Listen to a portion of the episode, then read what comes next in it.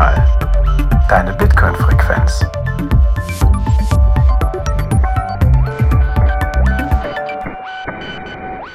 Herzlich willkommen bei Notesignal, deine Bitcoin-Frequenz. Heute mit deinen Notes. Thorsten. Guten Abend. Hi, hi. Äh, ja, mit mir, dem Jan Paul, und wir haben heute den Christian an Bord. Hallo Christian. Hallöchen. Hi. Christian arbeitet schon seit zwei Jahren bei Blockstream und arbeitet da vor allem am Thema oder glaube ich ausschließlich an dem Thema Simplicity und das wird das Thema unserer heutigen Sendung sein.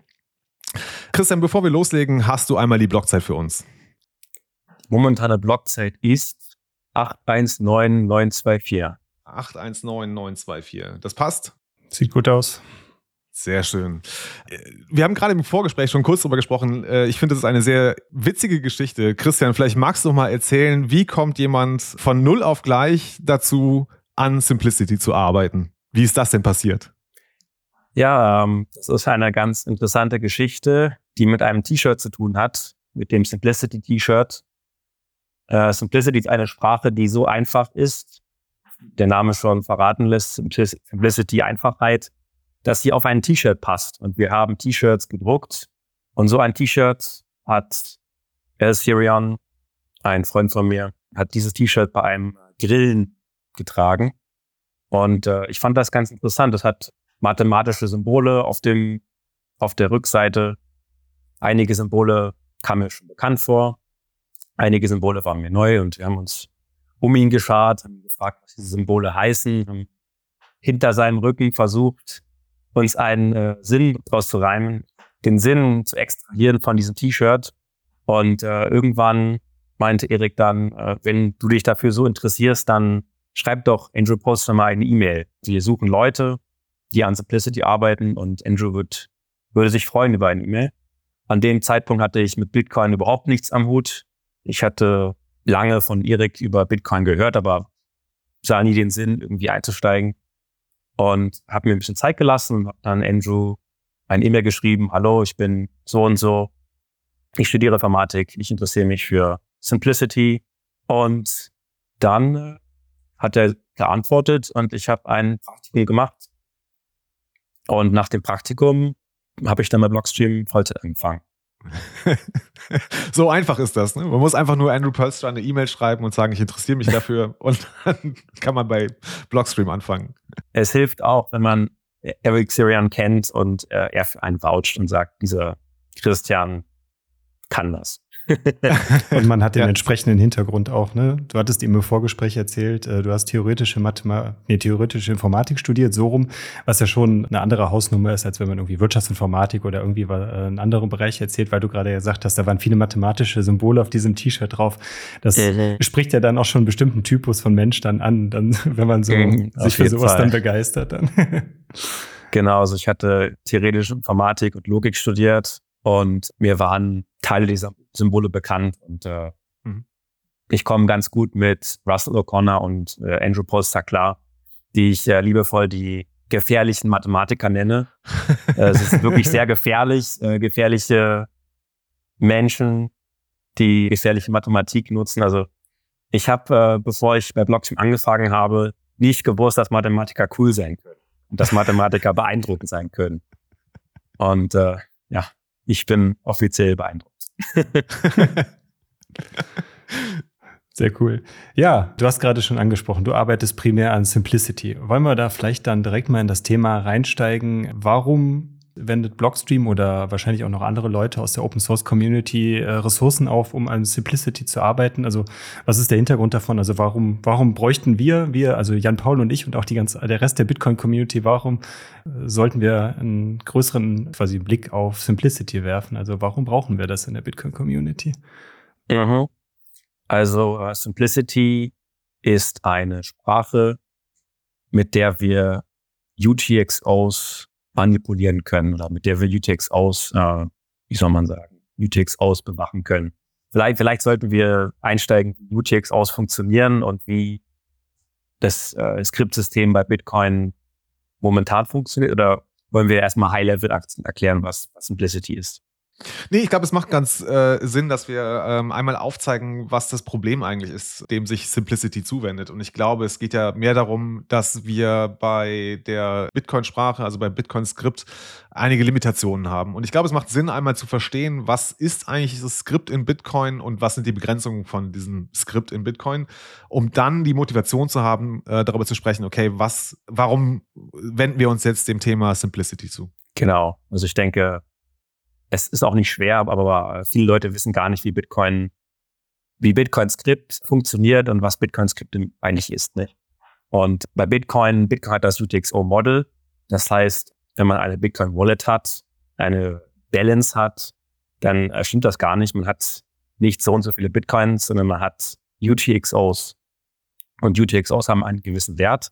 Und wenn ich einen UTXO besitze, dann kann ich ihn ausgeben und neue UTXOs in einer Transaktion erstellen. Also ich kann, wenn ich eine Transaktion erstelle, dann gebe ich UTXOs aus. Die werden ver verbraucht und ich erzeuge neue UTXOs. Und der Wert, der reingeht in die Transaktion, ist gleich dem Wert, der rausgeht, minus Fees. So funktioniert Bitcoin, so funktioniert das UTXO-Model. Das heißt, ich kontrolliere, meine Wallet kontrolliert UTXOs. Wie funktioniert das? Das hat mit Bitcoin-Skript zu tun. UTXOs werden ja bewacht oder kontrolliert von einem Computerprogramm, von einem Skript. Und das Skript, du äh, kannst bei einer Transaktion dem Skript Eingaben geben. Das Skript sagt dir, du darfst den, den UTXO ausgeben oder nicht. Also wenn deine Eingaben das Skript erfüllen, dann darfst du den UTXO ausgeben. Und wenn deine Eingaben das Skript nicht erfüllen, dann ist die Transaktion invalide. Und alle Full Nodes kon kontrollieren das, äh, verifizieren das, sodass keine falschen Transaktionen in der Blockchain landen und im Netzwerk verbreitet werden. Und diese Eingaben für das Skript sind meistens Signaturdaten. Also ich, wenn ich die Transaktion signiere mit meinem privaten Schlüssel, dann ist dieses, diese Signatur eine Eingabe für mein, für ein sehr typisches Skript, Pay to Public Key oder Pay to Public Key Hash. Mhm oder ein Taproot Keyspend. Es gibt da viele verschiedene Versionen. Äh, aber alle diese, alle diese Versionen erwarten, das sind Skripte und die erwarten eine Signatur, die zu einem Public Key passt. Es gibt auch andere Daten, die ich dem Skript geben kann. Ich kann Hash-Preimages geben. Ich kann äh, eine Eingabe, die indirekt ist, ist auch, dass ich einfach warte dass ich ein, dass ich gewisse, dass ich bis zu einer gewissen Blockzeit warten muss. Das ist dann dieser Timelock. Und erst nach einer gewissen Zeit ist, sagt das Skript, ja, du darfst es den UTXer ausgeben. Vorher darfst du ihn nicht ausgeben. Und alle diese Sachen sind in Bitcoin-Skript geschrieben. Es gibt diese Bitcoin-Skript-Sprache, ist eine Programmiersprache. Und in dieser Sprache kann ich diese Bedingungen, diese Ausgabebedingungen codieren. Und äh, das ist schon seit fast seitdem Bitcoin äh, entwickelt wurde so. Es war, glaube ich, am Anfang nicht ganz dabei, aber es kam dann relativ schnell. Und so, geb, so gebe ich UTX aus, aus, das passiert in jeder Transaktion.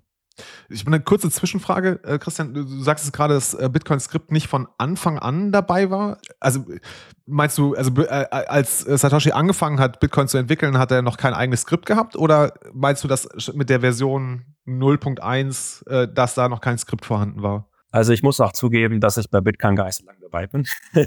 also ich habe nicht gelogen, als ich gesagt habe, dass ich äh, vor zwei Jahren absolut nichts von Bitcoin wusste. Nichts. Ich bin auch kein Kryptograf. Ich habe mir alles in zwei Jahren angelernt. Mhm. Alles. Und ich habe sehr wenig Ahnung von der Vorgeschichte von Bitcoin. Ich kenne Satoshi nicht persönlich. Ich weiß, es ist schlimm, aber so schlecht bin ich. Ich weiß es nicht. Ich habe gelesen, dass in den ersten Versionen von Satoshi noch kein Bitcoin-Skript vorhanden war und dass er das irgendwann hinzugefügt hat. Vielleicht waren es vorher einfach nur Signaturen, die dann in C++-Code verifiziert wurden. Und später wurde dann Bitcoin-Skript zugefügt, was äh, hm. flexibler ist, als einfach nur immer Signaturen zu, zu äh, verifizieren. Mhm Naja, vielleicht äh, ist das hier nochmal eine gute Gelegenheit, kurz äh, unsere Zuhörer aufzufordern. Äh, wie ihr wisst, sind wir ein Value for Value Podcast und ähm, wir würden uns super freuen, wenn ihr uns ein paar Satoshis für unsere Arbeit da lasst. Ihr könnt sie uns streamen, ihr könnt uns einen Boost schicken zum Beispiel ein Boost mit der Antwort auf die Frage, wann ist denn Bitcoin Script in Bitcoin eingeführt worden? Also war es schon in der Version 0.1 drin? Vielleicht weiß das ja jemand von unseren Zuhörern. Wir wissen es offensichtlich nicht. Also, ne, wir sind ein Value for Value Podcast. Ähm, wir würden uns freuen, wenn ihr uns ein bisschen unterstützt. Das ist eine sehr gute Frage. Sehr gute Frage. ja. Genau, aber dann, also wissen wir jetzt, okay, haben wir jetzt so ungefähr verstanden, was, ein, was Skript in Bitcoin tut. Und jetzt ist eine Herausforderung, dass äh, Skript ziemlich limitiert ist. Vielleicht kannst du uns noch ein bisschen erklären, Christian, was bedeutet das eigentlich? Ich glaube, das hat jeder Bitcoiner, der sich schon mal ein bisschen damit beschäftigt hat, auch schon mal gehört, dass Bitcoin-Skript jetzt nicht gerade Ne, also eine Allzweckwaffe ist, sondern halt auch starke Limitationen hat. Vielleicht kannst du uns mal ein bisschen aufklären, worin bestehen denn genau diese Limitationen von Bitcoin-Skript?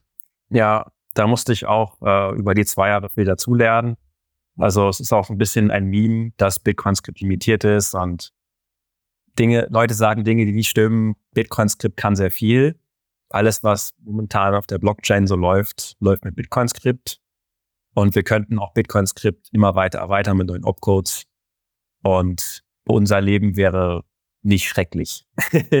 also wir könnten sehr viel machen. Bitcoin-Skript ist ziemlich flexibel aber es hat dennoch gewisse Probleme da einstecken. Also erstmal die Basics vielleicht. Wenn man Programmiersprache hört, Programmiersprache denkt man, ich kann mein Python-Programm nehmen, mein C++-Programm, mein Java-Programm und ich kann das im Bitcoin-Skript darstellen.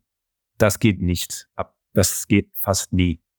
Bitcoin-Skript ist eine Sprache, die sowas nicht ermöglicht. Es gibt keine Funktionen, es gibt keine, es gibt keine Module, es gibt keine Klassen, es gibt all das nicht. Es gibt einfach nur Befehle, es gibt einen Stack und äh, das wird ausgeführt. Das ist eine sehr einfache Sprache. Das heißt, mhm. äh, viele Sachen kann ich nicht machen. Und dann gibt es das Problem, das aber für, für Bitcoin erstmal kein Problem das ist. Einfach nur, wenn man Bitcoin-Skript manuell nutzt, dann muss man sich erstmal dran gewöhnen. Mhm. Das eigentliche Problem mit Bitcoin-Skript ist, dass wir mit den Befehlen, also es gibt eine Liste von Befehlen, die kann man auf der Bitcoin-Wiki nachlesen, man kann nicht alles machen, was Leute machen wollen. Leute wollen Layer 2s bauen, Leute wollen zum Beispiel Covenants nutzen, Leute wollen L2-Channels bauen, Roll-ups äh, sind auch äh, im Gespräch, andere Dinge. Und all das äh, ist nicht möglich mit Bitcoin-Skript. Und das kann man daran erkennen, dass auf der Mailingliste ständig neue Opcodes proposed werden, neue Opcodes vorgeschlagen werden zum Beispiel OpStark oder OpVault oder mhm. äh, neue Zcash-Modes, AnyPreferred in Zcash-Mode, OpZKP. Ich kann, ich kenne die ganze Liste nicht, die Liste ist lang, aber es gibt sehr viele Vorschläge. Kurze Zwischenfrage und, und wenn ihr einen neuen Opcode theoretisch ins Bitcoin-Skript-Protokoll einführen wollen, würde das automatisch wahrscheinlich dann auch einen Softfork bedeuten, der dann wieder dann aufs Protokoll angewandt werden muss, oder? Genau. Jeder, okay. jeder Opcode ist ein Softfork. Man kann natürlich auch mehrere Opcodes in einem Softfork bündeln. Mhm. Aber genau, alle Updates sind ein Softfork. Und das Problem mit diesen Updates ist, dass sie sehr umstritten sind. Ich glaube, als ich angefangen habe, wurde gerade Taproot gemerged. Und seitdem hatten wir keine Script-Updates mehr. Das muss nicht unbedingt schlecht sein. Aber ähm, seitdem wurde sehr viel über Covenants geredet und sich sehr viel gestritten um Covenants, ob CTV oder Any Preferred und was weiß ich alles. Ich habe sehr viel gehört und so richtig voran geht's nicht. Also man kann sich so richtig nicht so einigen, was gut wäre für Bitcoin. Unter anderem, wenn man auch nicht genau weiß, was passieren würde, wenn diese Opcodes gemerged werden. Alles, was in Bitcoin ist, bleibt für immer in Bitcoin. Was passiert, wenn ich diesen Opcode merge? Kann ich vielleicht einen besseren Opcode mergen? Kann ich vielleicht ein halbes Jahr oder ein Jahr oder zehn Jahre mehr investieren, um einen besseren Opcode zu erstellen und dann zu mergen oder merge ich es jetzt? Das sind all diese Probleme, die Bitcoin-Skript gerade hat und warum, warum wir nicht alle Layer-Tools bauen können, die wir bauen wollen. Es gibt auch grundlegende Probleme mit Bitcoin-Skript. Und zwar, dass Skripte nicht sehr privat sind und auch nicht komprimiert sind. Also wenn ich ein Skript auf Bitcoin ausführe, dann muss ich das gesamte Skript zeigen. Und wenn ich zum Beispiel, Skripte können auch solche if-Anweisungen haben, also gewisse Zweige und ich führe nur einen Zweig aus, den, den True oder den False-Zweig. Ich muss aber beide Zweige da, ich muss beide Zweige auf die Blockchain packen, für beide Zweige Geld bezahlen. Und jeder sieht alle Zweige, jeder sieht alles. Das ist etwas besser geworden mit Taproot, wo ich nur, bei, Taproot habe ich äh, mehrere Skripte und die zeigen nur das Skript, was ich wirklich ausführe. Aber ich zeige trotzdem das gesamte Skript. Das heißt, es ist nicht sehr privat und es ist äh, teuer. Und mhm. äh, idealerweise ist das Skript maximal komprimiert, nur das, was ich ausführe, offen, äh, offenbare ich und dafür bezahle ich auch. Das äh, wird mit keinem Opcode Proposal jemals gefixt. Und ich denke, das sind so die Probleme. Okay, das, das ist ja schon eine ganz schöne Menge, oder? Also, das war mir jetzt nicht alles so bewusst, dass es, äh, dass es äh, also jetzt zum Beispiel der, der letzte Punkt, ne, dass man tatsächlich, äh, wenn man ein Skript ausführt, ja tatsächlich alles offenlegt, was in dem Skript drin ist. Das war mir so gar nicht klar. Aber jetzt, wo du es äh, expliziert hast, ja, stimmt, okay. Ich meine, idealerweise zeigt man gar nichts. Idealerweise hat man ein Knowledge Proof und nur meine, nur ich und mein Transaktionspartner sehen, die, äh, sehen das Skript und niemand sonst. Mhm. Aber das wird dauern. Und das braucht auch Kryptographie, die wir gerade auf Bitcoin nicht haben. Deshalb ist das zweitbeste, nur das offenzulegen, was ich wirklich ausführe. Mhm. Und in der Zukunft zeige ich gar nichts mehr. Ja, aber wir wollen ja heute nicht über das äh, Zero-Knowledge-Thema sprechen. Genau. Das ist sicherlich auch nochmal ein interessantes Thema, sondern wir wollten über Simplicity sprechen. Also, was macht denn jetzt Simplicity eigentlich möglich? Und, und vor allem, warum sollten wir das, äh, sollten wir uns Simplicity zuwenden? Was sind die Vorteile gegenüber Bitcoin Script? Ja, also bei Bitcoin Script ist der Ansatz, dass wir die Sprache, die schon lange funktioniert, inkrementell erweitern, Opcode für Opcode, Kommando für Kommando. Und wir diskutieren, welche Updates sinnvoll sind und erweitern die Sprache so lange, bis wir irgendwann alles bauen können, was wir bauen können. Ich denke, das wird darauf hinauslaufen, dass wir alle Layer 2s bauen können, die wir bauen, die wir bauen wollen. Und wir dann die Layer 1 einfrieren und nur noch Sicherheitsupdates auf Layer 1 machen. Das ist die Idee. Ich habe schon ein bisschen über die Probleme geredet. Simplicity ist eine Alternative, wo wir sagen, wir machen ein großes Update, was vieles auf einmal löst. Wir erzeugen, wir entwickeln eine neue, ein neues Skriptsystem, welches einfach ist, einfacher als ein Bitcoin-Skript, was tausendmal gepatcht wurde, sondern ein neues System. Und dieses System nennen wir Simplicity. Simplicity heißt Einfach Einfachheit, also das System ist möglichst klein und es kann sehr viel. es kann alle Probleme in Anführungsstrichen lösen, die wir sehen in absehbarer Zukunft. Äh, es ist ein vorausschauendes Update. Und genau, also es ist eine kleine Sprache. Wir haben eine Art Sprachkern. Ich habe mal nachgeguckt, wie viele Zeilen Code Simplicity braucht. Die Zahlen variieren, je nachdem, was man zählt. Ich habe zum Beispiel Kommentare mit einfließen lassen und ich komme auf 5000 Zeilen Code. Das klingt erstmal viel, 5000 Zeilen Code, Bitcoin Core, Diff. Wenn man sich aber überlegt, dass Simplicity ein, gesamt, ein gesamtes Skriptsystem ist, was, sage ich mal, 100 Opcodes gleichkommt oder mehr bei Bitcoin Skript, dann sind 5000 Zeilen Code echt wenig. Und das sind auch keine, das ist kein Spaghetti-Code, das sind 5000 Zeilen Code, die wir auch verifizieren. Dazu kommen wir noch später. Formelle mhm. Verifikation. Also es sind 5000 Zeilen guter Code. Diese Zeilen sind wartbar. Ich habe schon gesagt, formell verifizierbar. Also wir haben theoretisch bugfreien Code-TM. Und was kann Simplicity noch? Simplicity löst auch das Problem mit der, mit der Privatsphäre und dem, den Programmen, die zu groß sind. Weil es, es kann, man kann das Programm so analysieren, dass man ungenutzte Teile erkennen und entfernen kann. Und das ist auch Pflicht. Das müssen alle machen. Konsensus. Und das heißt, dass die Programme so wenig Platz wie möglich verbrauchen und so privat wie möglich sind. Ja, aber hauptsächlich ist Simplicity ein Update, ein neues Skriptsystem, was alle kann man sagen, was, alle Layer-2s ermöglicht, die wir bauen wollen.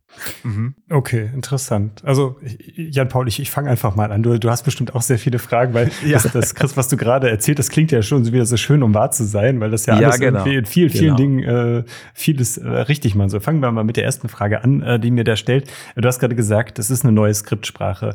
Äh, wird die Bitcoin-Skript ersetzen oder äh, wird das parallel quasi dann dafür eingeführt? Wahrscheinlich dann, dann wird damit rückwärtskompatibel parallel. parallel dann, ne? Genau. Also es geht über ein Softfork, über Hardforks reden wir gar nicht. Ja. Und es wird parallel zu BitcoinScript existieren, mhm. falls es jemals gemerged wird. Über die Aktivierung können wir auch später oder können wir auch jetzt reden. Genau. Genau, lass uns da doch gerne direkt mal reingehen. Was, wenn, weil du hattest gerade eben schon mal gesagt, wir, es gibt ja viele Softforks, die da im Raum stehen oder viele Opcodes oder BIPs, die da im Raum stehen zu anderen Themen. Aber was bräuchte denn jetzt Simplicity, damit es benutzt werden kann im Mainnet oder im Testnet oder wie auch immer? Genau, also wir haben Simplicity in Taproot integriert. Taproot ist das letzte Update von Bitcoin mhm. und es hat Versionsnummern. Genauso wie SegWit Versionsnummern hat. Taproot ist SegWit Version 1. Hat Taproot auch Versionsnummern.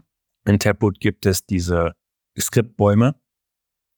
Und jedes, der Skriptbaum ist ein, ein Merkelbaum und er hat Blätter, Blattknoten und an diesen Blattknoten sind Skripte. Und jedes, jeder Blattknoten hat auch eine Versionsnummer. Momentan gibt es nur eine Versionsnummer und alle anderen Versionsnummern sind nicht Standard. Also wenn ich, ich kann heute eine Simplicity-Transaktion senden, die ist aber anyone can spend. also Simplicity, eine neue Versionsnummer für Taproot, eine neue Blatt-Versionsnummer für Taproot. Und dort füge ich ein Simplicity-Programm ein, wie auch immer das dann aussieht.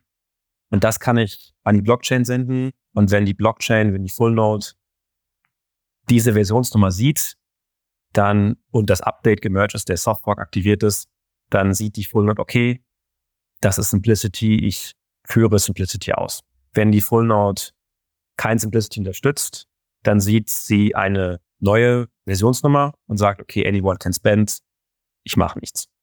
Kurze Ergänzung dazu, äh, wenn ihr unsere Folge aus der letzten oder aus der vorletzten Woche gehört habt, da haben wir nämlich mit Merch auch über Bitcoin-Transaktionen gesprochen. Und das ist nämlich genau das, was der Christian jetzt erzählt hat, ist nämlich genau dann auch das, was wir, äh, was halt auch äh, Non-Segwit-Nodes mit Segwit-Transaktionen sehen, weil die einfach diesen gesamten Segwit oder den Witness-Teil, der in der äh, Segwit-Transaktion drin ist, einfach nicht sehen können und für die dann halt auch ja nicht vorhanden ist in dem Sinne. Und da ist dann wahrscheinlich auch genau das gleiche Problem, was du gerade beschrieben hast, dass einfach diese Verifizierung einfach da nicht vorhanden ist und dass prinzipiell dann diese UTXOs jeder ausgeben kann. Deswegen hört da gerne noch mal rein. Die Folge, die wir jetzt hier aufnehmen und äh, die mit Merch, die ergänzen sich auf jeden Fall inhaltlich sehr gut. Ja, es ist sehr interessant, sich damit zu beschäftigen und mal zu schauen, was sieht die nicht Segwit Node. Sie sieht im Endeffekt nur Pushes, welche Data Pushes, die dann, die dann nichts machen. Und äh, eine Segwit Node interpretiert diese Pushes dann auf eine spezielle Weise. Das ist ganz interessant, weil man sich darüber gar nicht so viel Gedanken macht. Mhm. Okay. Mhm. Genau, und das würde bedeuten, dann die Simplicity wäre dann für eine Segwit Node genau das gleiche, weil sie die Stand jetzt ja auch nicht interpretieren kann, diesen ganzen, äh, die ganze Logik, die ihr jetzt dann damit reingeben würdet in eine Transaktion. Genau. Theoretisch gibt es auch andere Weisen, wie man Simplicity einbauen kann, aber das ist die Weise, die wir momentan anstreben. Und das Tolle an Taproot ist, dass Taproot, dass wir innerhalb von Taproot Dinge machen und ein, nicht eine neue Segwit-Version zum Beispiel brauchen. Also Tap, Taproot ist Segwit Version 1 und innerhalb von Taproot machen wir Dinge. Das heißt, das Upgrade ist relativ klein. Wir machen kein neues Segment. Also habe ich das richtig verstanden? Würden wir quasi innerhalb von Taproot äh, Versionsnummern hinzufügen, die also die dann Simplicity enthalten. Sorry, ich bin kein Programm Programmierer und kein Informatiker. Ich tue mich sehr schwer, euch zu folgen.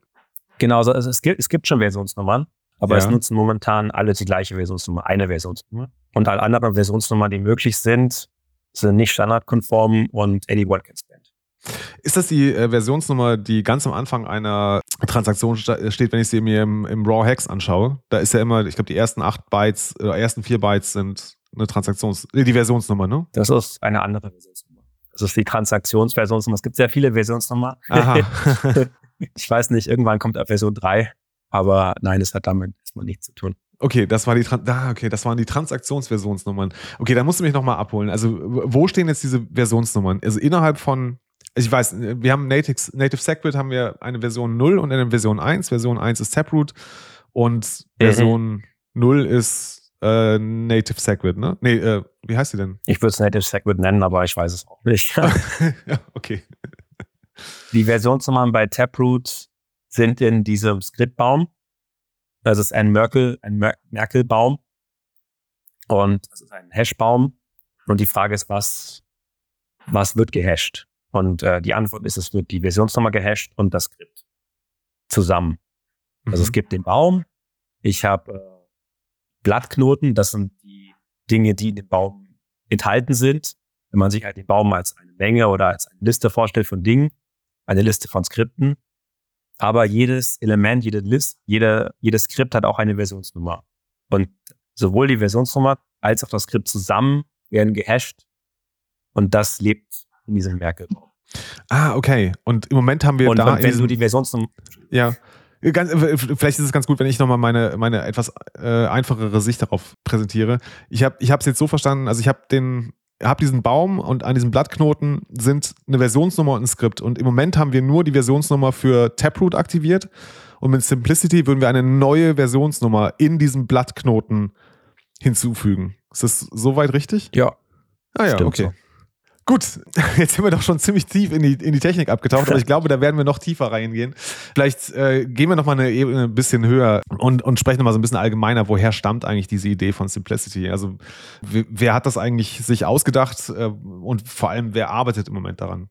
Ja, also Simplicity kommt von Russell O'Connor. Wer ihn kennt, kennt ihn. Er, ich glaube, er ist trotzdem relativ unbekannt. Kanntet ihr ihn? Nein, also Vorher? der Name ist mir schon Nein. untergekommen, aber.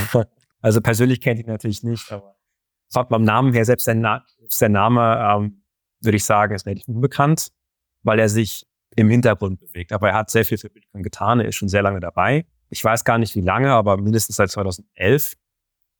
Und er hat Bitcoin mehr als einmal gerettet. Zum Beispiel, das war vor meiner Zeit, aber ähm, kennt ihr Op-Eval, das Proposal Op-Eval? Nein. Was das Skriptsystem Bitcoin-Skript früher erweitern sollte das hat, hätte ermöglicht, dass man Skripte in Skripten verpackt, also so Matroschka-Skripte. Und das hatte aber einen Bug, den Russell gefunden hat. Und deshalb wurde Op-Eval nicht gemerged. Und das hätte, dieser Bug hätte zu Endlosschleifen geführt und hätte, weiß ich was, aus, also hätte bleibende Folgen gehabt. Ich weiß nicht, ob ein Hardfork notwendig gewesen wäre oder ob wir für immer DDoS angreifbar gewesen wären, aber äh, es wäre nicht gut gewesen. Mhm. Er hat auch Nest entwickelt, also Merkleized Abstract Syntax Trees. Das sind, das sind Programme, die eine Baumstruktur haben.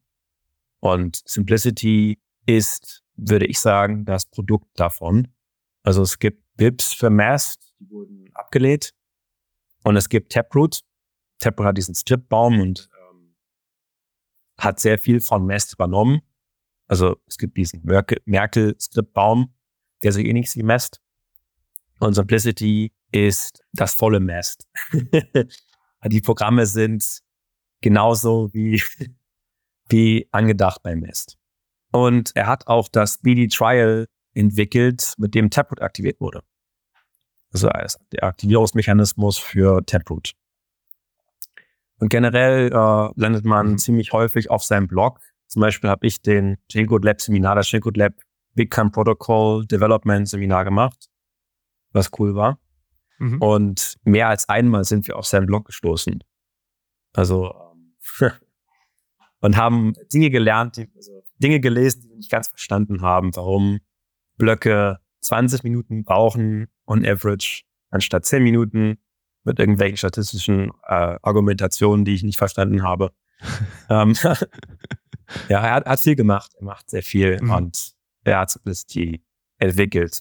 Die Idee für Simplicity ist auch schwierig zu sagen, wann das wirklich angefangen hat. Ich denke 2013.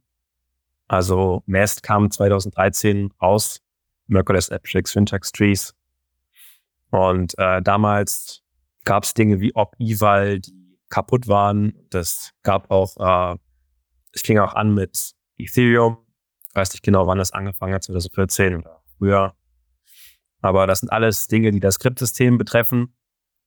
Also die Ethereum EVM erweitert das Bitcoin-Skript Bitcoin und das Skriptsystem massiv.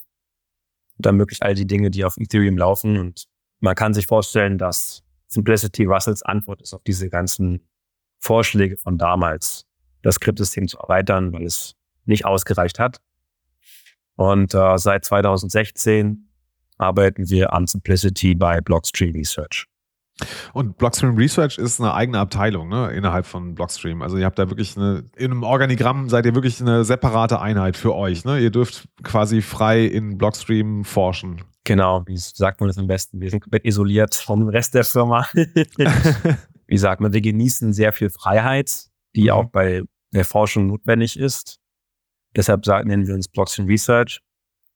Wir haben aber auch mit dem Rest der Firma sehr viel zu tun, nur nicht so viel wie andere Abteilungen. Genau, und mhm. das wird Blockstream Research wird von Andrew Postra geleitet. Er ist Head of Research. Simplicity ist ein Teil von Blockstream Research. Mhm. Wie viele Leute seid ihr äh, in dem Team oder wie viele Leute seid ihr bei euch bei Blockstream Research, die jetzt an Simplicity explizit und, wie viel seid ihr insgesamt mhm. in, dem, in, der, in der Einheit? Es ändert sich ab und zu mal. Ich würde sagen, so ungefähr zehn Leute. Zum Beispiel haben wir auch Andy Chow, zum Beispiel auch bei Blockstream Research. äh, jemand, den man vielleicht nicht erraten würde. Äh, das Simplicity-Team ist etwas kleiner. Momentan arbeiten an Simplicity drei, vier Leute. Das sind äh, Rustin O'Connor, Andrew Polstra, ich und äh, Chiara Bikas. Oh, okay.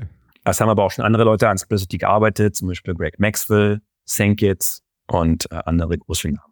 Das ist ja wahrscheinlich auch dann äh, dadurch, dass es äh, öffentlich und Open Source ist, dass da auch dann tendenziell theoretisch jeder dran mitarbeiten kann. Oder ist das irgendwie so eine gekapselt irgendwie von Blockstream, dass das jetzt eher nicht so äh, öffentlich zugänglich ist? Wahrscheinlich ja eigentlich nicht. Es ne? ist komplett offen. Das ist auch ja. super. Also ich freue mich sehr, dass ich Open Source Arbeit leisten kann, dass ich alles teilen kann. Es äh, gucken sich recht wenig Leute Simplicity an und die Repos natürlich, weil es noch Progress ist und wenn man, weil es vielleicht noch nicht so nutzerfreundlich ist, wie es sein könnte. Daran arbeiten wir. Aber es ist alles komplett offen. Wir nutzen nichts, dass man auf allen Rechnern gleiche Developer Experience hat, dass alle Leute ohne Probleme die Systeme aufsetzen können, testen können. Mhm. Aber Simplicity läuft noch nirgendwo und dementsprechend kennen es auch die Fähigleute. Genau, das ist vielleicht auch nochmal wichtig. Ne? Das, das ist tatsächlich ein reines Forschungsprojekt zurzeit. Ne? Es ist jetzt nicht so, dass es da irgendwo funktionierenden Code gibt, den man sich irgendwie runterladen kann und äh, irgendwo laufen lassen kann. Genau, aber da kommen wir vielleicht gleich nochmal zu. Oder vielleicht ist es auch ganz gut, mal drüber ich zu sprechen. Ich muss aber sagen, ja. dass das nicht ganz stimmt. Man kann, oh. der Code funktioniert erstmal. ja. der Code funktioniert und man kann ihn auch ausführen. Also man kann Simplicity ist in Elements integriert, zwar auf einem Feature Branch, den man dann bauen muss. Was ist Elements? Genau. Es gibt das Liquid-Netzwerk. Gute Frage. Es gibt das Liquid-Netzwerk von, das ist äh, die Sidechain von, Block, von Blockstream. Mhm. Und Elements nennen wir die Open Source Komponente von Liquid. Das heißt, man kann Elements ist eine gepatchte Version von Bitcoin Core, Elements Core im Endeffekt. Und ich kann Elements Core runterladen, bauen und dann eine Full Node laufen lassen. Eine Full Node von der Elements Sidechain. Und dort kann ich Transaktionen machen. Ich kann diese Sidechain in die Mainchain, in die Bitcoin-Chain paggen, mit einem Two-Way-Pack. Und genau, ich mit einer gepatchten Version, einem Patch von einem Patch quasi, kann ich auch Simplicity ausführen auf einer Elements Sidechain.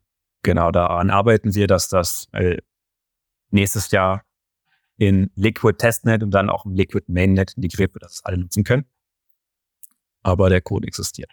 Das wäre jetzt auch direkt meine nächste Frage gewesen. Das würde ja bedeuten, dass ihr prinzipiell ja auf Liquid entwickelt und prinzipiell äh, aktuell ja dann äh, alle Sachen erstmal äh, primär dann für Liquid entwickelt und nicht für Bitcoin quasi Core oder Bitcoin äh, für das Bitcoin Mainnet. Genau. Ab und zu bekommen wir die Frage, warum wir nicht am Bitcoin direkt arbeiten. Oder ich habe jetzt auch mal gefragt, können wir nicht beides machen, wenn Elements ein Superset von, von Bitcoin ist? Man alle Dinge machen kann, alle Dinge, die auf Bitcoin laufen, laufen auf Elements. Und Elements kann aber noch mehr. Warum können wir nicht für beides entwickeln? Und die Antwort ist, dass das, dass unser Team klein ist und dass das doch Aufwand wäre Deshalb fokussieren wir uns auf Elements, auf Liquid, weil wir dort, naja, freie Bahn haben, fertig weniger, weil wir dort Dinge ausprobieren können, die auf äh, Bitcoin schwieriger werden. Weil Bitcoin natürlich mehr Leute betrifft als, als Liquid.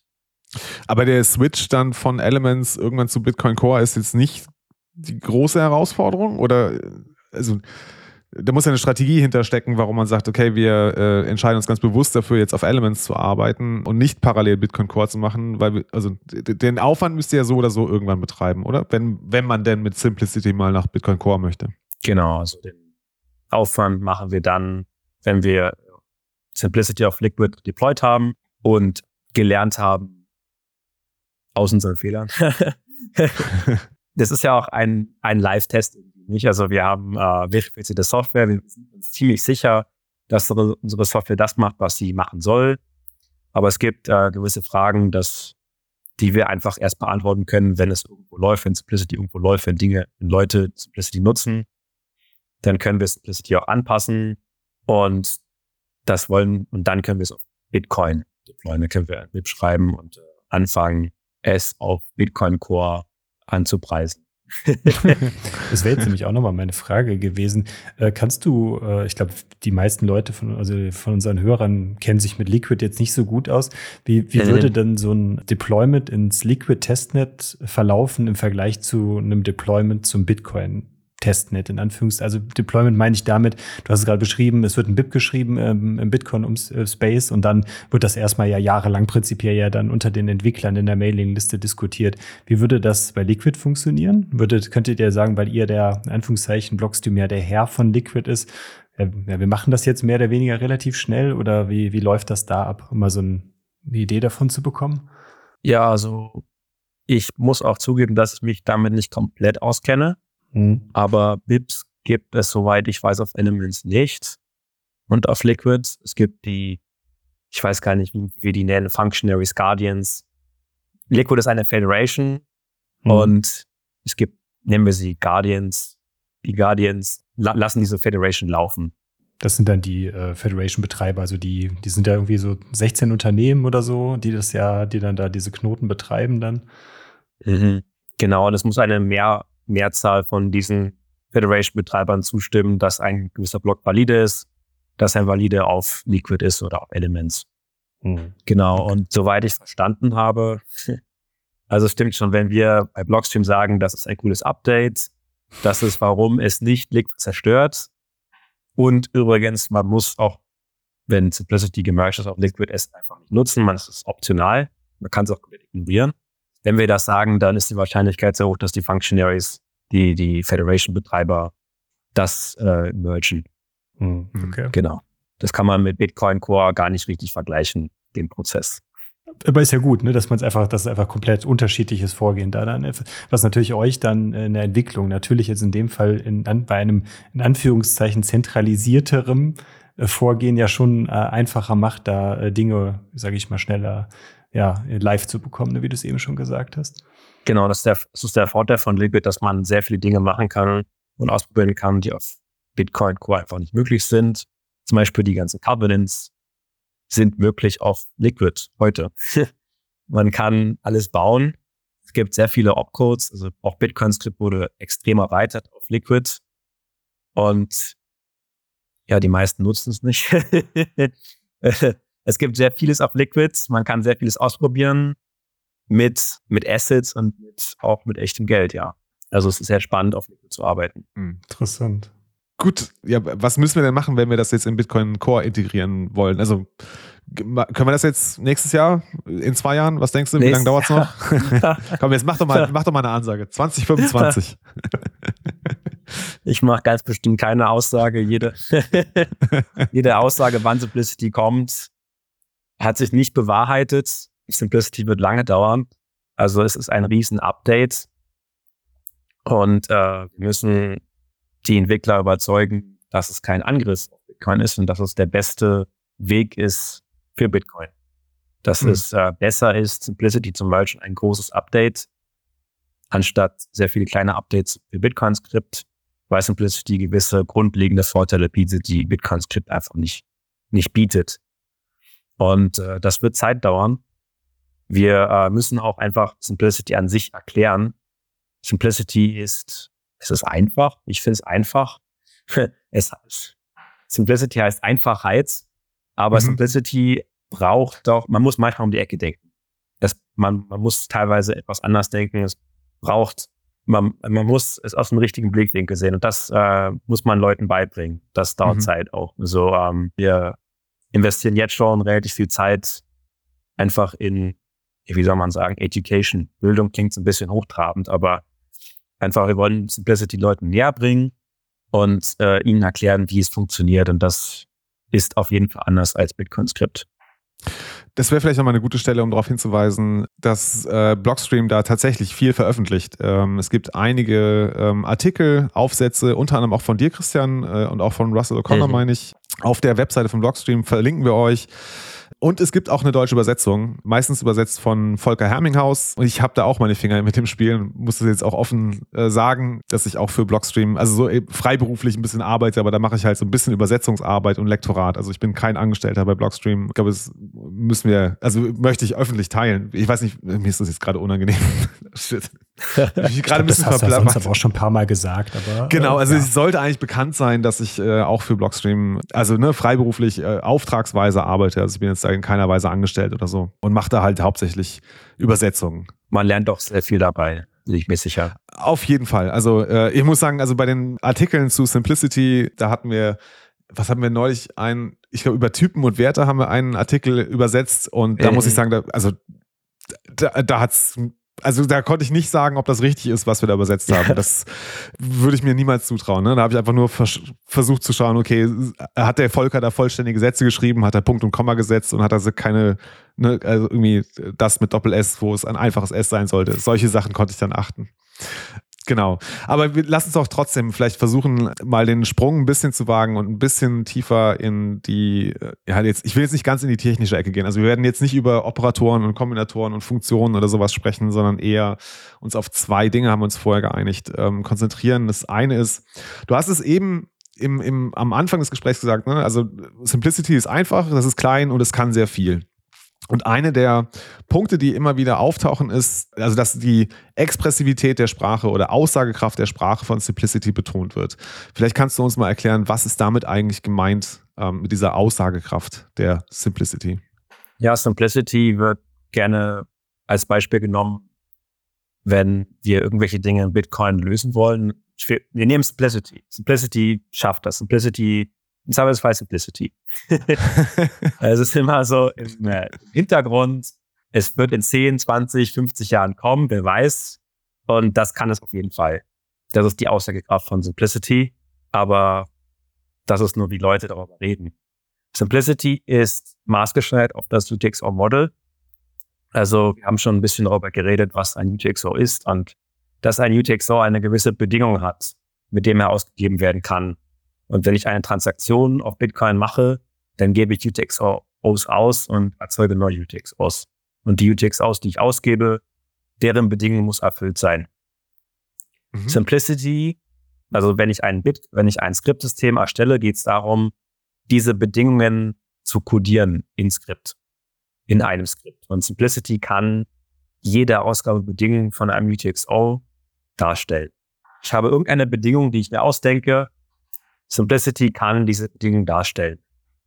Solange man klar entscheiden kann, dass diese Bedingung auch erfüllt ist. Also ich kann, ich kann mir auch vorstellen, dass ich eine Endlosschleife habe oder irgendeine Bedingung, die mir nie die Antwort gibt, ob ich das ausgeben darf oder nicht. In dem Fall kann das Simplicity nicht darstellen. Aber wenn die, wenn die Bedingung klar, klar ansagt, ausgeben, nicht ausgeben für diese Eingabedaten, für diese Signatur, oder zu dieser Blockzeit, dann kann Simplicity das darstellen. Das zum Beispiel enthält das ein Zero Knowledge Proof Verifier. Das enthält Kryptographie, die wir noch nicht haben und vieles, vieles mehr. Das kann alles Simplicity darstellen. Und ähm, es klingt erst auch wieder etwas zu gut, um wahr zu sein. Es ist vielleicht noch nicht ganz klar, was das heißt, aber wir haben bewiesen, dass Simplicity jede Ausgabebedingung darstellen kann, solange diese Bedingung in Anführungsstrichen klar formuliert ist. Also klar formuliert heißt einfach, das ist, es ist eindeutig, ja. Also wenn ich, also wenn Simplicity eine, jetzt eine Aussage bekommt, dann kann es ganz klar sagen, okay, das, das, das trifft die Bedingungen, die gestellt wurden und somit ist das UTXO ausgebbar. Oder Genau. wird ausgegeben, ja. Also Simplicity-Programme sind sehr schnell in der Ausführung und sagen, die, sagen einem sofort, du darfst es, du darfst den UTXO ausgeben oder nicht. Mhm. Genau. Und wenn diese Ausgabebedingung das nicht zulässt, wenn die Ausgabebedingung aus, in manchen Fällen niemals sagt, dass ich den UTXO ausgeben kann oder nicht, dann haben wir ein Problem. Dann ist das eine komische Bedingung, die wir nicht darstellen können. Also wäre wär sowas wie eine komische Bedingung, so etwas wie äh, muss vor Block 0 ausgegeben werden. Das wäre eine komische Bedingung, kann ja nicht möglich sein. Das würde Simplicity jetzt erkennen als eine fehlerhafte Bedingung oder eine unerfüllbare Bedingung. Unerfüllbar, ja. Okay. Unerfüllbar. Mhm. Ja, also was wir mit Simplicity nicht machen können, ist, wir können nicht die EWM nachbauen. Wir können nicht das machen, was wir auf Ethereum machen können. Wir können zum Beispiel, wir haben keine Accounts, wir können keine API-Calls machen, diese ganzen Dinge, irgendwelche Endlosschleifen, das können wir alles nicht machen. Was wir machen können, ist zum Beispiel, ist, wir können Hash-Funktionen nachbauen. Äh, bei Bitcoin Script, bei, Bitcoin und bei Bitcoin Script ist die SHA-Hash-Funktion sehr häufig in der Verwendung. Und diese Hash-Funktion haben wir zum Beispiel von Grund auf nachgebaut in Simplicity und auch bewiesen, dass diese Implementierung richtig ist. Natürlich haben wir bei Simplicity eine optimierte Version von, von SHA, weil, wir, SHA ständig verwendet wird. Aber ähm, das zeigt, dass wir ein kryptografisches Primitiv nehmen können und es nachbauen können in Simplicity. Wir können alles, im Prinzip alles nachbauen in Simplicity. Also alles nachbauen, was heute schon in, in Skript möglich, in, in Bitcoin Skript möglich ist? Oder was meinst du mit alles nachbauen? Genau, die Frage ist, was heißt alles? Ah, da muss ich aufpassen. Mhm, Okay, ja. Alles, alles ist ganz schön viel. Aber alles, was, was garantiert nach endlicher Zeit stoppt, was also alles außer Endlosschleifen kann ich nachbauen. Okay. Ich bin mir nicht sicher, ob ich das verstehe. Es tut, mir- es tut mir leid. Nee, alles gut. Also äh, für mich ist das vollkommen in Ordnung, dass ich an die Grenzen meines Wissens komme. Ne? Also dass ich einfach sagen muss, okay, ich, das, das fällt mir schwer, das zu verstehen. Ähm, also ich habe so eine grobe Vorstellung, aber ich traue mich kaum, das auszusprechen, was ich mir darunter vorstelle, weil es wahrscheinlich komplett falsch ist. Äh, Du hast ja zuletzt darüber gesprochen, dass es euch gelungen ist, die SHA-256-Funktion in Simplicity nachzubauen. Ne? Vielleicht können wir noch mal ganz kurz zusammenfassen. Also SHA-256, was ist das genau, Christian? Also, weil du es auch ein kryptografisches Primitiv genannt hast, wäre wär vielleicht noch mal ganz interessant, um ein paar Hörer abzuholen, was ist ein kryptografisches Primitiv und was ist eigentlich diese SHA-256-Hash-Funktion? Ja, also ähm, kryptografisches Primitiv klingt auch etwas hochtrabend. Ähm, die Definition habe ich nicht parat, aber ein Mhm. kryptografisches Primitiv ist im Endeffekt irgendeine Funktion, mathematische Funktion, die wir in der Kryptographie verwenden, zum Beispiel Hash-Funktionen. Mhm. Ähm, und die haben interessante Eigenschaften, die für Kryptographie sinnvoll sind. Zum Beispiel Hash-Funktionen haben die Eigenschaft, dass wenn ich, also ich habe einen Eingabewert, den hashe ich und dann habe ich einen Ausgabewert. Und wenn ich den Eingabewert leicht verändere, dann ist der Ausgabewert komplett anders. Mhm. Und ähm, wir sagen, dass die, der Ausgabewert einer Hash-Funktion ist pseudo-zufällig. Und über eine Hash-Funktion kann ich Pseudo-Zufall erzeugen. das heißt, es, es sieht zufällig aus, was, was rauskommt aus der Hash-Funktion. Deshalb Mhm. ist es kryptografisch, weil ich ähm, nicht weiß, was reingekommen ist. Wenn ich, wenn ich die Ausgabe einer Hash-Funktion sehe, weiß ich nicht, was die Eingabe war.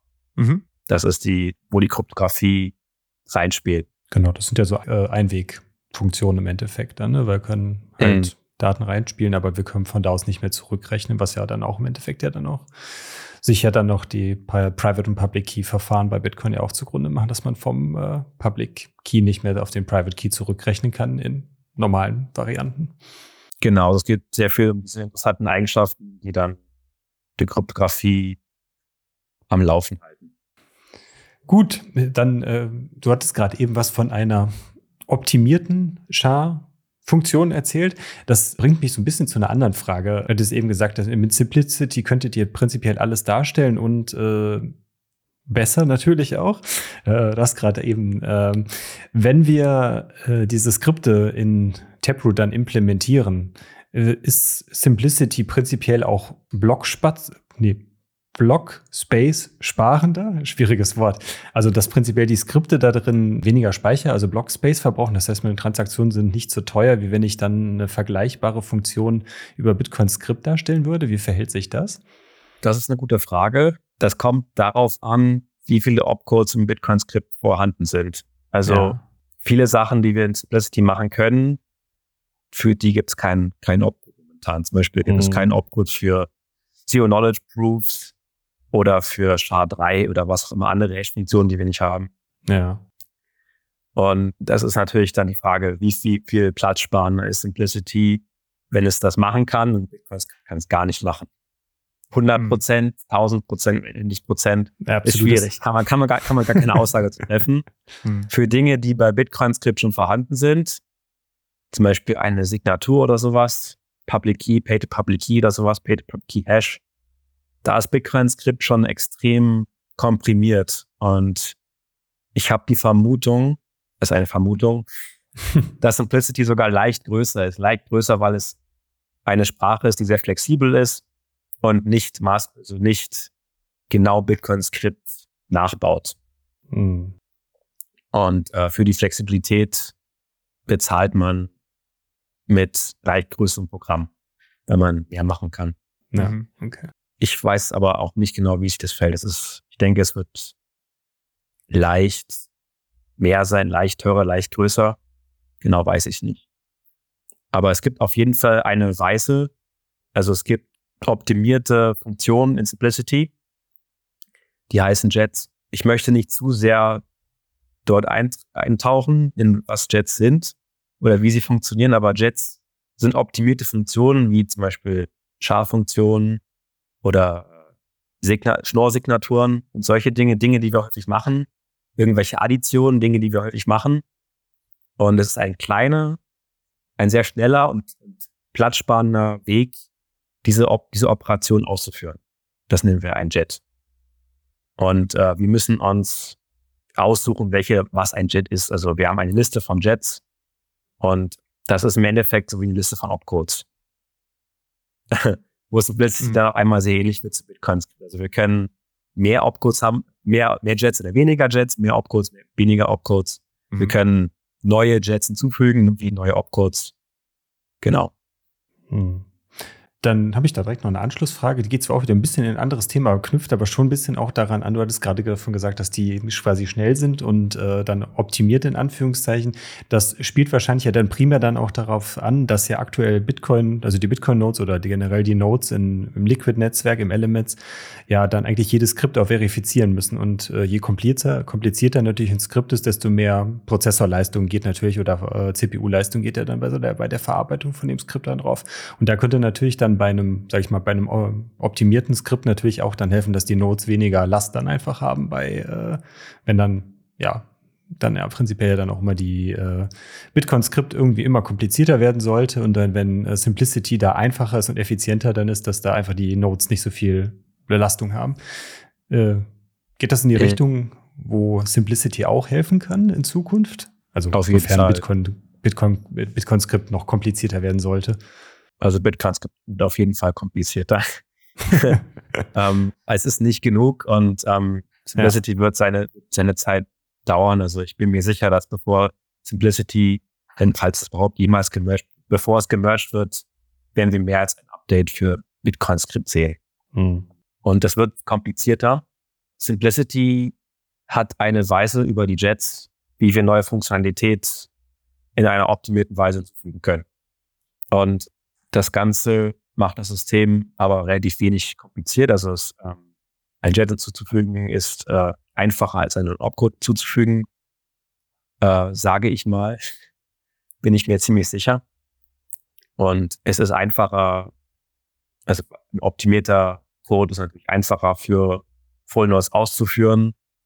Wir können auch ähm, formell verifizieren, dass der Jet korrekt ist, worüber wir auch vielleicht heute noch reden werden. Und ähm, ein Jet ist klein auf der Blockchain. Mhm. Also es ich sage immer, dass ähm, Jets eine Weise sind, wie wir die Opcodes werden zu Jets. Neue Opcodes werden zu Jets. Und Simplicity wird eine Weise, wie wir Beeps schreiben, wie wir eine, wie wir neue Opcodes schreiben. Eine neue Weise. Mhm. Ist, aber ist es dann ähnlich äh, komplex, äh, so wie es heute ja schwierig ist, einen neuen Opcode einzuführen? Ich meine, wir sehen das ja tagtäglich an den Diskussionen um die äh, verschiedenen vorgeschlagenen Opcodes. Wäre das dann in Simplicity einfacher, diese neuen Jets einzuführen? Oder ist es ein ähnlicher Prozess wie heute, dass es da eine breite Diskussion und Abstimmung darüber geben muss, dass jetzt ein Jet eingeführt wird? Was den Shitstorm angeht, werden Jets nicht viel helfen. Den Shitstorm wird es auch wieder geben, denn wir haben hier bei Simplicity nicht los. Aber äh, es gibt schon viele Vorteile, die Simplicity bietet. Zum, also ich habe gesagt, wir können so ziemlich alles in Simplicity bauen. Alles, was irgendwie in relativ kurzer Zeit ausführbar ist. Und äh, das sind die Dinge, die wir auf den Full auch ausführen wollen. Wir wollen keine Dinge ausführen, die extrem lange dauern. Mhm. Und wenn ich jetzt einen neuen Opcode, OpCDV oder irgendwas mergen möchte, dann äh, kann ich Simplicity nutzen, um das schon heute zu schreiben. Also ich stelle mir vor, Simplicity läuft irgendwo auf irgendeiner Chain. Ich möchte ein Update machen, OpCDV. Jetzt kann ich auf dieser Chain OpCDV theoretisch schon bauen, weil Simplicity das kann. Aber das Programm ist groß. Es ist ein großes, teures Programm, ist es vielleicht sogar zu groß für irgendwelche Konsensuslimits. Das passt vielleicht nicht mal in den Block rein. Mm, Aber ich okay. kann es bauen. Ich kann das Programm bauen. Bei OpsiDV kann ich es wahrscheinlich bauen, muss es wahrscheinlich sogar relativ klein. Bei anderen Sachen, bei einem Knowledge Rollup, Opcode, da wird das Programm dann schon so groß, dass ich das wahrscheinlich nicht in einen Block packen kann. Aber ich kann ein Testnet aufsetzen, wo die Limits anders sind, wo die, wo die Blöcke größer sind. Und ich kann meine Freunde einladen und sagen, hey, hier habe ich mein Testnet, probiert mal mein Programm aus. Und dann können meine Freunde auf meinem Testnet OpsiDV ausprobieren oder den Rollup ausprobieren. Und dass dieses Testnet braucht keine Codeänderung. Ich äh, führe einfach die normale Fullnode aus. Ich mhm. habe nur die Limits geändert. Ich habe nur eine Config-Datei geändert oder eine Zeile Code, die gesagt hat, Blöcke sind 4 Megabyte groß, jetzt sind Blöcke 4 Gigabyte groß. so Mhm. Oder, oder die fließt irgendwie niedriger oder irgendwas. Und das hilft dann einfach beim Testen, dass ich mit relativ wenig Aufwand neue Opcodes ausprobieren kann. Das nennen wir irgendwie Prototyping Language in unserem Jargon. Also ähm, wir können es mhm. plötzlich nutzen, um neue Features auszuprobieren. Wir müssen dann manchmal die Limits äh, anpassen und wenn wir es optimieren, dann können wir es auch auf der Full, auf der Main Chain ausführen, wo die Limits natürlich und glücklicherweise aktiviert sind. Ergibt das, ergibt das irgendeinen Sinn? ich, ich gucke ein bisschen Richtung äh, Thorsten hier, der ist nämlich äh, der, der äh, fachlich etwas näher ist an dem Thema. Und wenn der sagt, okay, ich habe so einigermaßen verstanden, dann wäre es für mich in Ordnung. Also grundsätzlich habe ich das schon, äh, könnte ich das schon nachvollziehen, aber ich, mir fällt da jetzt schwer, da eine Folgefrage drauf zu stellen. Irgendwie. Alles gut, ich hätte eine. Und zwar hast du eben, äh, Christian, über das Thema formale oder formelle Verifikation gesprochen. Das wäre jetzt tatsächlich nochmal ein Themenblock, den wir vielleicht nochmal besprechen sollten. Ne? Also was, was bedeutet eigentlich formale Verifikation und genau, was heißt es, dass es in Simplicity erreicht ist? Genau, also ähm, das Ziel bei formeller Verifikation ist bugfreie Software. Das ähm, ist ein sehr schwieriges Ziel, ein sehr hohes Ziel, weil Software kompliziert ist und weil Computer kompliziert sind. Aber wir können trotzdem versuchen, dieses Ziel zu erreichen. Und ähm, formelle Verifikation hat eigentlich wie zwei Schritte, glaube ich. Also wir schreiben eine Spezifikation, was soll der Code machen. Mhm. Und dann schreiben wir einen Beweis, dass unser Code das macht, was wir denken, was dass er machen soll. Also dass ein Beweis, dass die Spezifikation erfüllt ist. Das können wir aber nicht einfach so mit jeder Sprache machen. Also der Code kann Python sein, C++, Bitcoin Script oder Simplicity. Und manche Sprachen machen es einfacher, den Beweis, der, hm. den Korrektheitsbeweis aufzuschreiben. Oder manche Sprachen ist es auch unmöglich. Also nochmal, um, um es zu wiederholen. Wir schreiben uns eine Spezifikation, was soll der Code machen und wir schreiben einen Beweis, dass der Code diese Spezifikation auch wirklich erfüllt. Wenn ich ja, darf ich ganz kurz einhaken? Ähm, du hast am Anfang unseres Gesprächs, hast du ja mal gesagt, dass es bei den Bitcoin-Opcodes, wenn wir neue Opcodes einführen, immer die Gefahr besteht, oder nicht immer, aber manchmal die Gefahr besteht, dass wir nicht genau abschätzen können, was alles mit diesem Opcode impliziert ist, also was der alles auslösen könnte.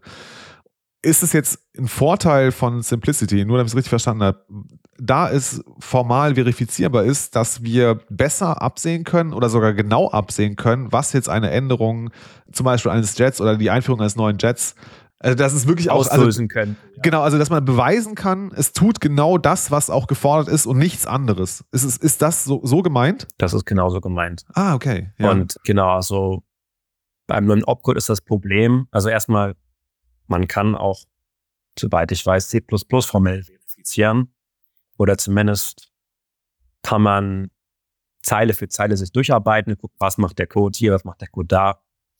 Es gibt auf jeden Fall eine C-Standard und ich glaube auch ein C++-Standard, der sagt, der Code macht das, wenn das da, wenn das da steht, passiert das. Wenn das da steht, passiert das. Also ich kann auch den Opcode versuchen zu verifizieren, aber C++ ist kompliziert und es können sehr viele Dinge passieren. Ich kann, ich kann, ich kann den Code leicht verändern, es passieren ganz verschiedene Dinge. Bei Simplicity, Simplicity ist eine sehr einfache Sprache, sehr eingeschränkt. Und viele Dinge, die uns das Leben erschweren würden, bei einem formellen Beweis, können gar nicht passieren. Also es ist einfach, diese, die Sprache ist eingeschränkt und macht es einfacher, den Charaktersbeweis zu schreiben. Also zu, zu übersehen, was kann überhaupt passieren. Es können weniger schlimme Dinge passieren bei Simplicity. Aber es ist jetzt nicht so, dass, äh, dass es alles ganz einfach ist. Also das ist jetzt nicht so, dass die Beweise ja. Weiß nicht, also äh, jemand, der, weiß nicht, also keine Ahnung, Einführungskurs Mathematik an der Uni hat, der wird es wahrscheinlich noch nicht beweisen können, oder? Also er muss sich einlesen bei Simplicity. Mhm.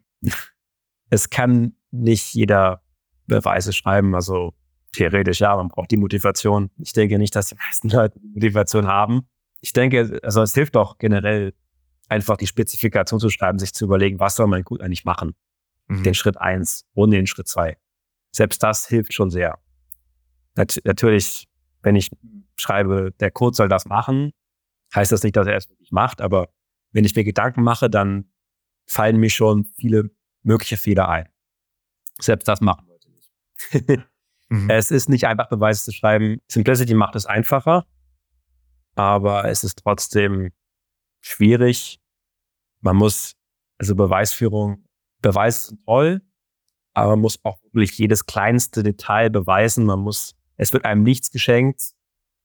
Es wird einem 0 plus 0 ist gleich 0 oder 1 plus 1 ist gleich 2 wird einem geschenkt. Und das ist alles. Und dann den Rest muss man sich irgendwie daraus ableiten. Das ist ähm, mhm. schwierig. Es gibt irgendwelche Bibliotheken, die einen so ein bisschen helfen. Aber ähm, es ist Arbeit. Wir versuchen es bei Simplicity möglichst einfach zu machen. Zum Beispiel haben wir die Idee, dass man, also ein Split-Programm besteht aus Teilen, die man zusammenfügt. Und ähm, wir überlegen, wenn ein Nutzer ein Programm schreibt, dann nutzt er diese Teile. Wir beweisen für jedes Teil gewisse Dinge, dass dieses Teil korrekt ist, dass dieses Teil gute Eigenschaften hat. Und wenn der Nutzer diese Teile zusammenfügt, dann ist es für den Nutzer relativ einfach zu beweisen, dass dieses Gesamtprodukt aus den Teilen auch gute Eigenschaften hat oder auch in Anführungsstrichen korrekt ist, die Spezifikation des Nutzers erfüllt. Der Nutzer muss also nicht von 0 plus 0 gleich 0 anfangen, sondern er kann anfangen bei ziemlich, er kann ziemlich high level anfangen und seinen mhm. Beweis schreiben. Es ist trotzdem Arbeit, es ist Expertenarbeit, er muss wahrscheinlich Leute anstellen und Leute bezahlen für diese harte Arbeit, aber es ist weniger, viel weniger Arbeit als, als als sonst. also als sonst meint als bei äh, Bitcoin Script, oder? Als bei Bitcoin Script, als generell. Also ähm, mhm. ich finde formelle Verifikation sehr interessant. Man muss aber auch sagen, es wird kaum gemacht und es hat Gründe, weil es auffällig ist, weil es lange dauert, teuer ist und Simplicity ergibt Sinn für Bitcoin, weil Bitcoin ein langjähriges Projekt ist. Es ist das, es soll Jahrhunderte funktionieren. Wir wollen Dinge, die auf Bitcoin laufen, niemals ändern. Wir wollen Softforks machen. Dinge, die wir hinzufügen, müssen für immer laufen, im Idealfall. Und das heißt, wir müssen uns so sicher sein wie möglich, dass die Dinge, die wir auf Bitcoin tun, dass sie korrekt sind. Und dafür ist formelle Verifikation super. Es ist aufwendig, aber es ist, es ist es wert. Mhm. Das ist auch äh, das Value Proposal von Simplicity. Also das wäre jetzt auch meine Frage gewesen. Warum, warum, wollen, warum wollen wir formale Verifikation denn bei Simplicity? Warum brauchen wir das für Bitcoin, um da quasi wieder so ein bisschen höher zu kommen, damit wir das Thema mhm. äh, wieder in einer höheren Flugbahn äh, behandeln können und da vielleicht auch so die Hörer, die, die wir wahrscheinlich jetzt schon sehr weit verloren haben, vielleicht wieder so ein bisschen einfangen können? Aber du hast es gerade schon schön beschrieben, genau einfach darum, dass wir halt einfach äh, ja mehr Sicherheit in Bitcoin reinbekommen. Äh, würde das dann prinzipiell zum Beispiel das Thema, äh, ich weiß nicht, wie weit du da jetzt dann drin bist, das Thema Inscriptions beziehungsweise Ordinals ist ja auch prinzipiell durch einen ja, ein Bug ist es halt nicht gewesen. Es war halt einfach durch eine Hintertür wurde diese Funktion jetzt ja da eingebaut, dass man jetzt einfach beliebig viele Daten in eine Transaktion reinschieben kann über Taproot. Und wäre sowas dann, dass man prinzipiell mit formaler Verifikation vorher schon feststellen könnte, aha, diese Funktion oder dieser, diese, diese Hintertür ist vorhanden. Das, also da, da kann, könnte man dann beliebig viele Daten reinschreiben. Hätte man das mit formeller Verifikation vorher herausgefunden? Ja, also ich habe mich tatsächlich, ich habe mir überlegt, kann man Inscriptions in Simplicity bauen? Mhm. Und ich denke sogar ja. ähm, Alle Ordinals-Fans ja, ähm, freuen sich man muss für sie bezahlen. Also ich weiß auch nicht, das wird jetzt sehr kontrovers mit, mit Ordinals und Inscriptions, ähm, ob es ein Bug Problem. ist oder nicht. Hatten wir schon zweimal Feature. bei uns im Podcast, ist vollkommen okay. ich bin nicht, ich bin nicht unbedingt Supporter, aber ich würde auch nicht sagen, es war ein Bug. Es wurden gewisse Limits entfernt bei Taproot, mhm. womit man mehr Daten, mehr Daten in Transaktionen schreiben kann, für die man bezahlen muss. Und bei Simplicity kann man auch Daten in das Programm schreiben, Konstanten. Mhm. Konstanten wären es mit Public Keys, also die in Anführungsstrichen guten Anwendungsfälle. Wir brauchen solche Anwendungsfälle, wir brauchen Konstanten in unserem Programm. Und es gibt aber auch Wege, wie wir Konstanten erzeugen können und wieder wegwerfen können. Und da packen wir dann das JPEG rein. Nehmen wir das JPEG, riesige Konstante, und dann löschen wir sie direkt im nächsten Befehl. Das geht auf das können wir auch in Simplicity machen. Formelle Verifikation nicht. Ähm, also wir können gewisse Dinge ausschließen mit formeller Verifikation. Dinge wie Inscriptions kann man wahrscheinlich auch mehrere Weisen bauen. Also es ist schwierig, genau zu spezifizieren, was ist jetzt eine Inscription, was wollen wir eigentlich beweisen, was ist jetzt das, was wir vermeiden wollen unter allen Umständen. Also es geht darum, ein präzises, eine präzise Aussage zu, zu formulieren, was, was wollen wir genau vermeiden. Und das ist bei Inscriptions einfach ich glaube, nicht möglich. Plus, äh, sie sind, sie sind möglich. kann, man kann sich, glaube ich, bauen. Gut. Also ich glaube, wir müssen da auch kein Lager für beziehen, weil äh, ich glaube, Inscriptions haben einen großen Vorteil. Sie äh, ja, führen gerade immer mehr die Miner dazu, zu einem Fee-Market äh, zu werden. Also prinzipiell also die Sorge von einem, äh, dass, der, dass die Fees nicht ausreichen, um die Miner zu finanzieren, ist zumindest jetzt zeitweise durchaus nicht mehr äh, berechtigt gewesen oder durchaus konnte man in Zweifel ziehen. Aber ja, gut, ne? kann jeder machen, was er will, solange für den Blockspace bezahlt. Von daher ist es ja dann, äh, ist es eine legitime Transaktion. Es gibt Vor- und Nachteile. Alles. Genau. Bitte keine Hardforks. Bitte nicht Taproot per Hardfork entfernen. Bitte nicht. Alles nur das nicht. Dann geht auch Simplicity zumindest in Taproot nicht mehr. Genau. Jo, also wir haben jetzt äh, relativ lange über das Thema formale Verifikation gesprochen. Was nicht, Christian, gibt es da noch etwas von deiner Seite, was du da ergänzen würdest? Also, ne, du hast jetzt ja, ein paar Punkte ja schon aufgelistet. Ja, also man kann sehr viele Dinge beweisen. Vielleicht eine Sache, die noch ganz nützlich ist, ist die statische Analyse. Ein Programm verbraucht Speicher, verbraucht CPU-Zeit und wir können gewisse Upper Bounds berechnen. Also wir können sagen, das Programm verwendet maximal so viel Speicher und wir können beweisen, dass, dass diese Funktion, dass diese, diese obere Schranke auch immer die obere Schranke ist, dass sie niemals überschritten wird.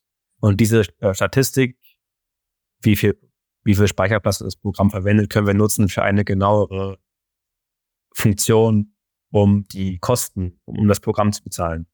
Also die Kost Kostenfunktion kann mhm. genauer werden bei Simplicity und wir können sagen, die Kostenfunktion ist in Anführungsstrichen korrekt. Das ist bei Bitcoin-Skript eingeschränkter. Wir können nicht so genaue Aussagen treffen bei Bitcoin-Skript, weil es nicht die Struktur hat von Simplicity. Also heißt es, dass ich vorausberechnen kann, wie viel Speicher in einer Transaktion benötigt wird, die ein, Sim ich nenne es jetzt einfach eine Simplicity-Transaktion äh, ausgeben möchte. Das heißt, ich kann genau. sagen, das wird maximal, sagen wir mal, 130, 130 V-Byte einnehmen. Also das, also genau. also nicht, dass ich kann nicht sagen, das sind genau 100 oder 75, sondern maximal 130 und äh, das erlaubt es mir äh, im Vorhinein zu berechnen, welche Kosten auf mich zukommen, wenn ich dieses UTXO mal ausgeben möchte. Genau und ich kann auch sehr effizient äh, Simplicity ausführen, weil ich genau weiß, wie viel Speicher was verwendet wird. Ich kann einmal Speicher allokieren und brauche niemals mehr Speicher. Und es ist sehr einfach zu berechnen, wie viel Speicher ich brauche. Mhm. Genau, es gibt sehr viele Vorteile, die Bitcoins, wie Bitcoin Skript einfach nicht hat. Und damit werden auch dann komplizierte Programme etwas greifbarer. Also Bitcoin Skript funktioniert sehr gut für kleine Dinge. Und wir haben auf Bitcoin auch sehr viele kleine Dinge, die gut funktionieren. Aber kompliziertere Dinge wie Rollups oder sowas, das würde komplizierte Programme benötigen. Er wird, er wird schwer damit, damit Hand zu haben, ob Bitcoin Skript. Es wird auch schwer, irgendwie ja, zu, vorauszusagen, wie viel Speicherplatz braucht dieses Programm und wie teuer sollte dieses Programm sein, dass es mhm. irgendwie fair ist, dass, dass Full Nodes für, für ihre Arbeit bezahlt werden. Ich, oder, oder meiner.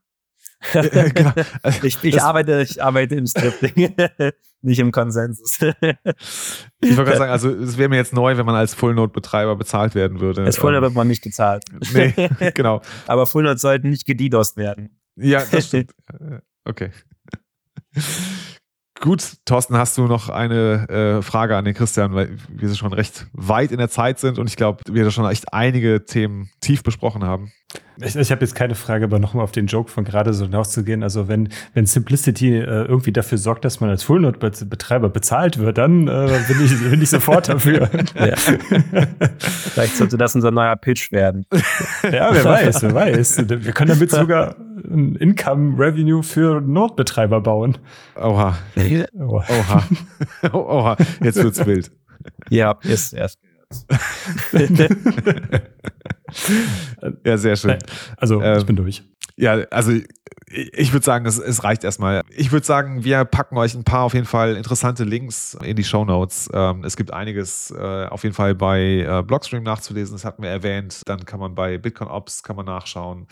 Wir werden euch auch bestimmt noch mal ein oder zwei Podcast-Episoden hinzufügen. Nämlich eine, die einen, finde ich, sehr interessanten Titel hatte. Das war die mit dir, Christian, die sagte, äh, Simplicity ist Bitcoins letzter Softfork. Vielleicht magst du ganz zum Schluss äh. nochmal erklären, was damit gemeint sein könnte.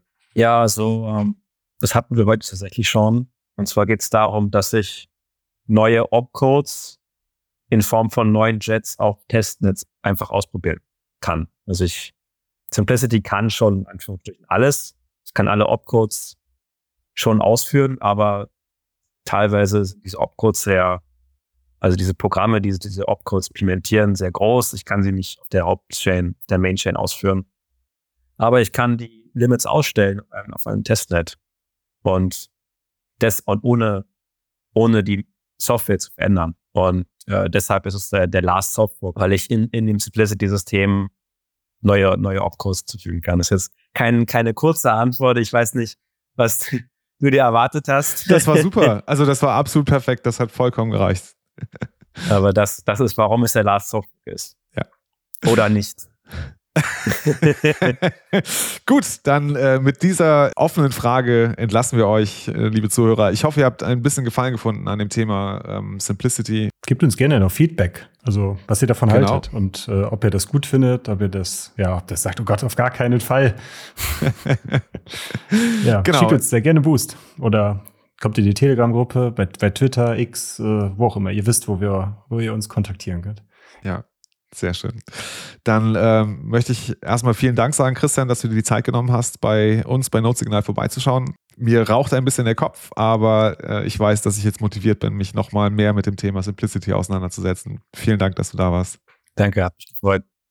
Gut, und dann sage ich, focus on the signal, not on the noise. Ciao, ciao. Danke, ciao. Ciao.